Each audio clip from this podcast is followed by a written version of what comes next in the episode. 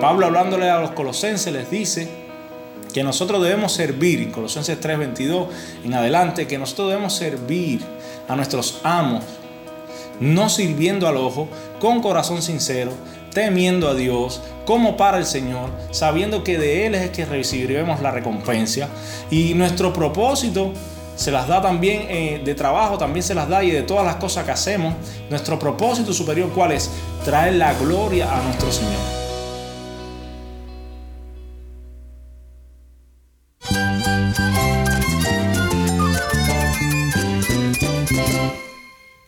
Cristo es mi todo. Cristo es el Rey del universo, es quien guía nuestras vidas. Él es grande y amoroso. Él es real. Solamente Jesucristo es nuestro Señor y Salvador. Es mía quien me fortalece. En Cristo Jesús hay esperanza, hay paz. Y nuestro Dios es un Dios de rescate. Estás escuchando a El Faro de Redención. Cristo desde toda la Biblia para toda Cuba y para todo el mundo.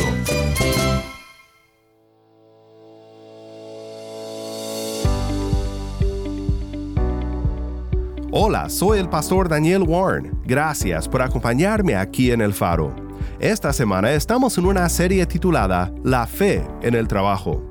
Hoy nos acompaña Eddie González. Eddie nos comparte la teología del trabajo y la ética del trabajo de un cristiano. El Evangelio de Cristo cambia al trabajador. El trabajador cristiano no trabaja con la misma motivación que trabaja aquel, aquella persona que no se ha sometido al señorío de Cristo. La persona de este mundo, la persona que no ha aceptado el Evangelio, la persona que no ha creído en Jesús, su motivación cuál es? El dinero, el reconocimiento humano, los aplausos, la fama, identidad en el trabajo que realiza. Pero si nosotros como creyentes recordamos el hecho de que Dios nos ha amado por lo que Jesús ha hecho por nosotros, si nosotros recordásemos que Dios nos ha abrazado por el trabajo que Jesús ha hecho en la cruz, entonces esos motivos falsos para trabajar ya no nos van a dominar. Porque ahora Cristo es entonces el que se convierte en nuestra fuente de seguridad. Quédate conmigo para oír más de Eddie González.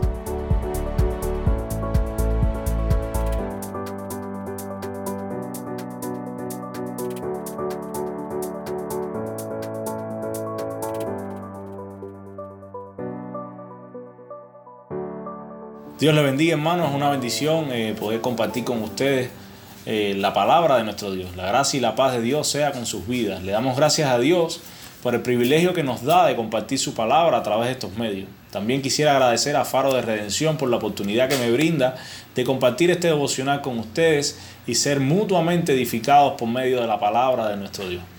Hoy quisiéramos hablar acerca de un tema que nos conecta a todos. Quisiéramos hablar acerca del trabajo.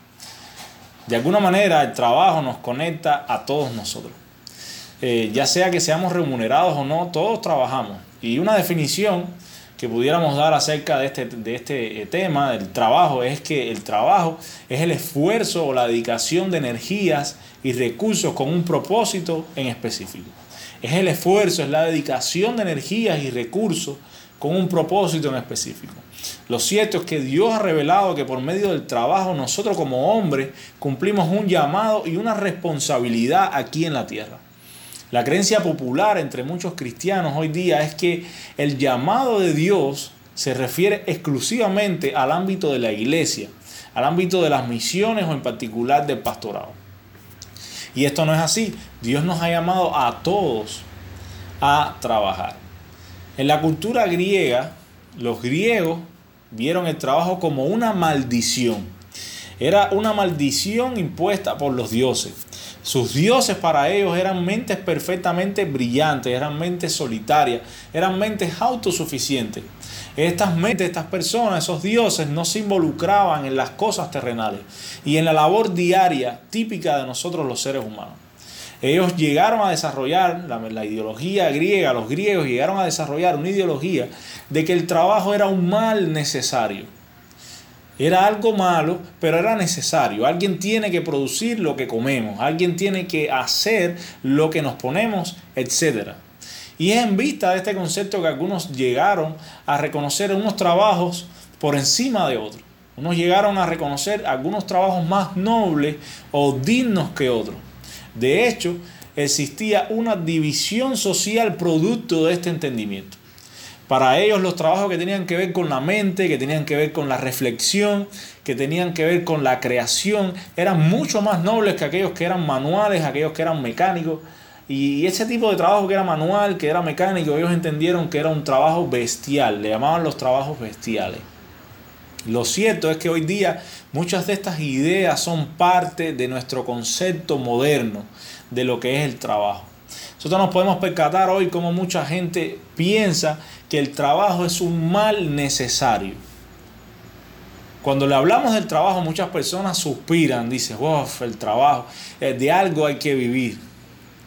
Vemos por otro lado personas celebrando los fines de semana, eh, como que ahí viene el viernes, qué bueno, el sábado, tengo el sábado libre, el domingo lo tengo libre, pero ahí viene el lunes y no queremos que llegue el lunes. Vemos todas estas ideas en la sociedad de hoy. Vemos personas también que prefieren estar desempleados a ocupar puestos de trabajo que están por debajo de su nivel.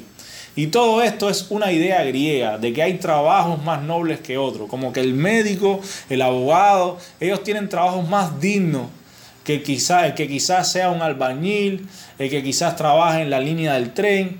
Eh, y entonces vemos cómo estas ideas griegas llegan hasta nuestros días. Vemos también que aquellos que son más pagados, aquellos que son más remunerados, ven a las clases menos remuneradas con desprecio. Este trabajo es más digno, yo gano más y aquel lo miro con desprecio. Y todo esto es una idea que nos llega griega de, desde antaño. Ahora, quisiéramos ver a la luz de la palabra que, cuál es el criterio de Dios. Quisiéramos analizar este tema a la luz de los tres primeros capítulos del Génesis. Y quisiéramos empezar hablando acerca de nuestro Dios. Nuestro Dios es un Dios trabajador. Y es como se revela desde el principio en Génesis 1.1. En el principio creó Dios los cielos y la tierra. A diferencia de los dioses griegos, nuestro Dios está siempre haciendo algo. Él siempre está llevando a cabo algún propósito noble, está llevando a cabo un propósito bueno, está llevando a cabo un propósito santo. Y, y decir eso es ver a Dios como un trabajador. Él es asociado, según la escritura, con aguas frescas que nunca se estancan. Vemos desde Génesis 1.1 a un Dios activo, a un Dios creando, a un Dios elaborando. Lo vemos en Génesis 1 y 2. Vemos en el versículo 2 de Génesis 1 cómo el Espíritu de Dios se movía por las superficies de las aguas. Y todo esto como parte del proceso de creación de nuestro Dios. El Dios de la Biblia, el Dios que hemos creído, no solamente Él crea, sino que también salva. La creación que ha caído en Génesis 3, la, creación que cayó en pecado. Y todo esto también es parte del trabajo de Dios y de la actividad de Dios. Recordemos que trabajo es todo aquello que hacemos con un propósito específico. Y vemos a Dios también salvando. Dios se deleita en el trabajo que hace.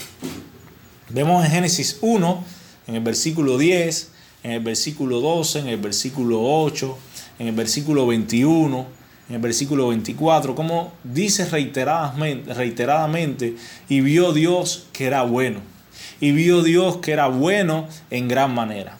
Y esto nos habla cómo Dios se deleita en el trabajo que Él realiza. Eso nos da a nosotros una idea de cómo en el trabajo nosotros podemos experimentar también gozo y gratificación. Ahora quisiéramos ver cómo eh, tenemos muchas veces la idea de que el trabajo no es similar al paraíso. Y como en el paraíso muchas veces vemos y pensamos que no hay trabajo. Las personas asocian el paraíso ideal, ese lugar ideal de gozo, de disfrute, con inactividad. Asociamos paraíso ideal con inactividad. No hablamos del paraíso en un escenario de trabajo. No vemos personas diciendo yo estoy en el paraíso frente a un escritorio o una escuela rodeada de niños. No vemos semejanza entre paraíso y trabajo. Lo cierto es que todo esto nos llega porque es una idea griega que contradice completamente el concepto bíblico del trabajo. En Génesis capítulo 2, versículo 15, dice, tomó pues Jehová Dios al hombre y lo puso en el huerto del Edén y lo puso para que lo labrara y lo guardase. Vemos cómo Dios crea al hombre y enseguida Él lo pone a trabajar en servicio de la creación. Esto formó parte del diseño de nuestro Dios. Esta asignación que le da Dios le fue dada al hombre antes que el pecado entrara al mundo. El paraíso que vemos en Génesis no dejó fuera el trabajo, sino que en su diseño, en el diseño de Dios, todo fue bueno y todo fue, todo fue bueno en gran manera. El trabajo podemos ver también que es una necesidad humana, tanto como lo es el alimento, como lo es el descanso, como lo es la amistad, como lo es la oración, como lo es la sexualidad. Aquellas personas que no pueden trabajar, nosotros podemos verlo, que ya sea por razones físicas o de otros tipos, ellos descubren cómo rápidamente lo necesitan para prosperar emocional, física y espiritualmente.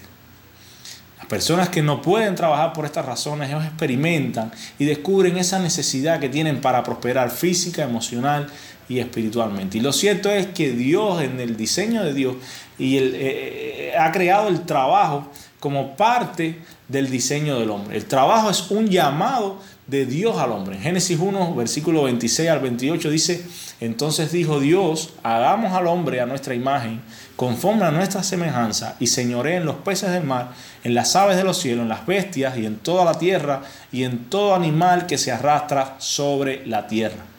Y creó Dios al hombre a su imagen, a imagen de Dios los creó, varón y hembra los creó. Y los bendijo y les dijo, fructificad y multiplicaos, llenad la tierra, hizo juzgarla y señoread en los peces del mar, en las aves de los cielos y en todas las bestias que se mueven sobre la tierra. Una de las formas, dice aquí que Dios creó el hombre a su imagen y lo creó a su semejanza. Una de las formas que nosotros eh, podemos ver que reflejamos esa imagen es con nuestra labor productiva. Lo cierto es que nosotros nos eh, nosotros nos parecemos a nuestro Dios en la manera que nosotros también señoreamos, juzgamos la tierra. Dios nos quiere trabajando. En la Biblia la pereza es condenada. La falta de diligencia es reprendida. Pablo llega al punto de decir que si alguno no trabaja, que tampoco coma, segunda de Tesalonicenses 3:10. Porque también cuando estábamos, dice Pablo en Tesalonicenses, a los tesalonicenses, cuando estábamos con vosotros ordenábamos esto. Si alguno no quiere trabajar, tampoco coma. Porque oímos que algunos de entre ustedes andan desordenadamente, no trabajando en nada, sino entremetiéndose en lo ajeno. Vemos aquí como Pablo asocia la vida sin trabajo, la vida poco productiva, con una vida desordenada.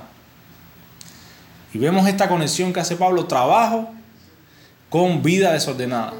Dios no quiere eso. Dios nos quiere trabajando y eso es parte del diseño para nuestras vidas.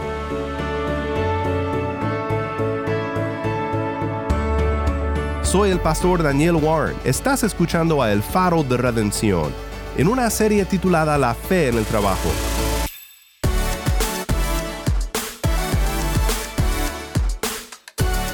Estamos con Eddie González, él nos habla sobre cómo los reformadores pensaban sobre el trabajo.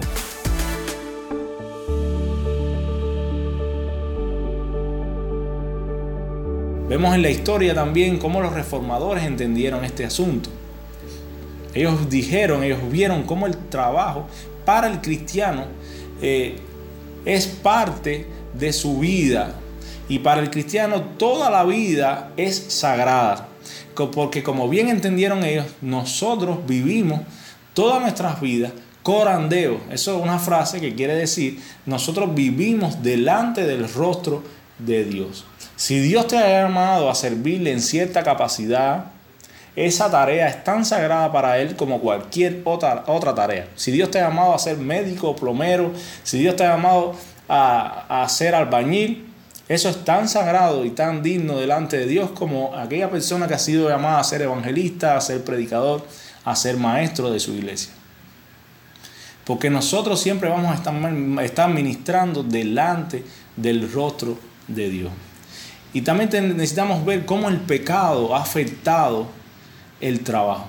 Cuando llegamos al capítulo 3 de Génesis, nosotros nos encontramos con la caída del hombre y esta caída alteró drásticamente las condiciones bajo las cuales el hombre iba a trabajar. Lo cierto es que el, pecado hizo al trabajo trabajoso. El pecado trastocó todas las cosas, el pecado hizo estragos. El pecado en Génesis 3 vemos cómo introdujo distancia, introdujo desconfianza, introdujo recelo, introdujo conflicto. El pecado trajo al ser humano las experiencias de temor y la vergüenza. Implicó que ahora el ser humano iba a tener una inclinación natural a vivir opuesto a Dios. Implicó para la mujer dar a luz con dolores y al hombre le tocó trabajar con dificultad y sudor. El pecado trastocó todas las áreas del hombre y de este mundo. El trabajo fue igual que toda la existencia humana afectada por el pecado. El pecado alteró drásticamente las condiciones bajo las cuales ese hombre iba a trabajar. Y vemos cómo él en el Evangelio, nosotros pudiéramos reflexionar también acerca del trabajo, que nosotros podamos ver de qué manera entonces el Evangelio de Jesucristo ha impactado y transforma nuestras vidas laborales. De qué manera el Evangelio de Cristo impacta nuestras vidas hoy. Y cómo ello transforma nuestras vidas laborales. Bueno, el Evangelio nos habla de que Dios un día vino y se encarnó. Él murió en la cruz y ahora hay un camino para que nosotros podamos llegar a Dios y obtener en Cristo el perdón de los pecados. Pero resulta que ese evangelio que nosotros hemos creído, que ha llegado hasta nuestras vidas, tiene un impacto no en el trabajo que es caído, pero sí en el trabajador. El evangelio de Cristo cambia al trabajador. El trabajador cristiano no trabaja con la misma motivación que trabaja aquel, aquella persona que no se ha sometido al señorío de Cristo.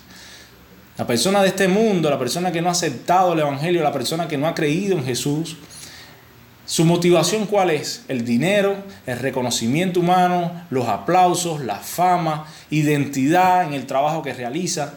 Pero si nosotros como creyentes recordamos el hecho de que Dios nos ha amado por lo que Jesús ha hecho por nosotros, si nosotros recordásemos que Dios nos ha abrazado por el trabajo que Jesús ha hecho en la cruz, entonces esos motivos falsos para trabajar ya no nos van a dominar. Porque ahora Cristo es entonces el que se convierte en nuestra fuente de seguridad. Pablo hablándole a los colosenses les dice que nosotros debemos servir, en Colosenses 3:22 en adelante, que nosotros debemos servir a nuestros amos, no sirviendo al ojo, con corazón sincero, temiendo a Dios, como para el Señor, sabiendo que de Él es el que recibiremos la recompensa. Y nuestro propósito se las da también eh, de trabajo, también se las da y de todas las cosas que hacemos. Nuestro propósito superior, ¿cuál es? Traer la gloria a nuestro Señor. No es traer la gloria a mi persona, no es traer la gloria a mi negocio, no es traer la gloria a mi lugar de trabajo, sino que todo lo que hagamos sea para la gloria de nuestro Dios. Si viviéramos de esta manera, amado hermano, revolucionaríamos el mundo laboral y traeríamos gloria a nuestro Señor. ¿Cómo esto cambiaría, piensa por un momento, el mundo que nos rodea si nosotros como cristianos pudiéramos trabajar de esta manera, buscando hacer todo para la gloria de Dios. Nuestro método de trabajo debería ser que nosotros tuviéramos una ética bíblica, nosotros deberíamos tener una ética bíblica en lo que trabajamos, en los, asuntos y las cosas que hacemos en este mundo. Y deberíamos ser competentes, debemos tener competencia profesional. La ética bíblica nos habla de que el gobierno de nuestro trabajo debe estar gobernado por la palabra de Dios, por la ética de la palabra de Dios. Nosotros deberíamos ser personas, trabajadores en este mundo que seamos marcados, seamos vistos como personas honestas, honradas, compasivas, que tengan empatía, que tengan misericordia. Mi exhortación, amado hermano, es que nuestro trabajo adorne la doctrina de Cristo. Pablo hablándole, escribiéndole a Tito, en el capítulo 2 les exhorta, dice, le exhorta a los siervos que que se sujeten a sus amos, que agraden en todo, que no sean respondones, que no defrauden, sino que se muestren fieles en todas las cosas. Dice la, la motivación para que en todo adornen la doctrina de Dios nuestro Salvador, para que traigan gloria al nombre de nuestro Señor, para que adornen con sus vidas, adornen ahí habla de maquillaje, que maquillen la doctrina de nuestro Dios y Salvador Jesucristo. Pero no solamente debemos ser personas que mantengan una ética bíblica, sino que también seamos competentes en aquellas cosas que eh, realizamos. Debemos ser buenos en lo que hacemos. Debemos hacer trabajos de calidad. Cuando nosotros miramos la creación, cuando nosotros miramos nuestro cuerpo, ellos revelan la calidad y la excelencia que se encuentra en nuestro Dios. Entonces nosotros debemos ser personas que imiten a Dios en la excelencia y la calidad de las obras que realizamos. Debemos ser buenos en lo que hacemos. Efesios capítulo 5 versículo 1, Pablo le dice a los de Éfeso que nosotros debemos ser imitadores de Dios como hijos amados. Dios quiera que nosotros podamos imitar a nuestro Señor en la manera en que realizamos y cumplimos el llamado y la responsabilidad de Dios para con este mundo a través de nuestro trabajo. Que mi exhortación, amado hermano, es que nuestra labor en este mundo hable a otros del Dios que nos ha salvado. Dios quiera que este mensaje te sea de bendición y pueda también influir en nuestra conducta. Dios le bendiga.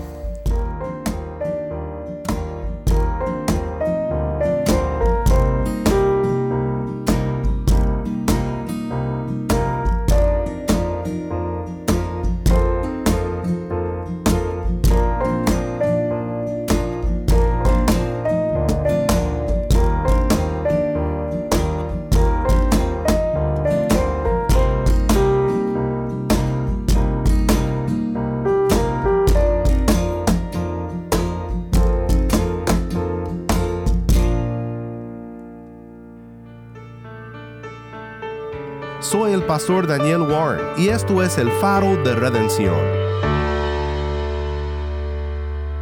Eddie, muchísimas gracias por acompañarnos en esta serie.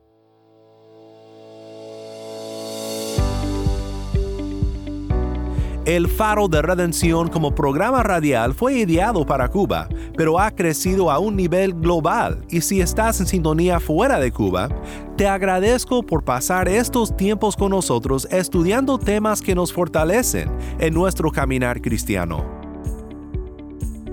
¿Tienes una historia que contarnos sobre cómo el faro de redención está impactando tu vida? Mándanos un correo electrónico a ministerio arroba elfaroderedención.org.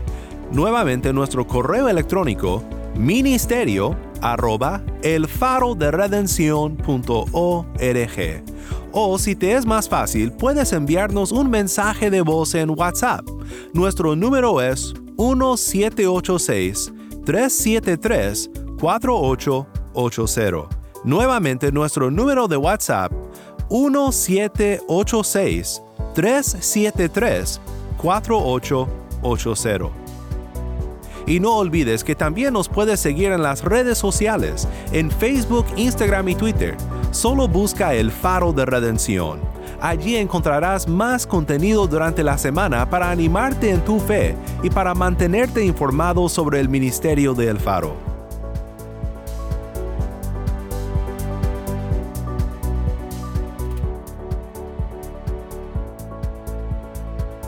Para más información sobre este ministerio y sobre cómo tú puedes formar parte de nuestra misión, visita nuestra página web elfaroderedención.org.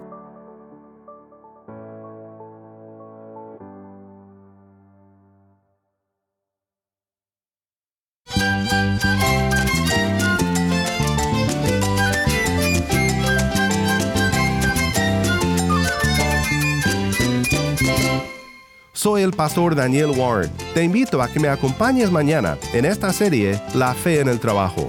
La luz de Cristo desde toda la Biblia para toda Cuba y para todo el mundo, aquí en el faro de redención.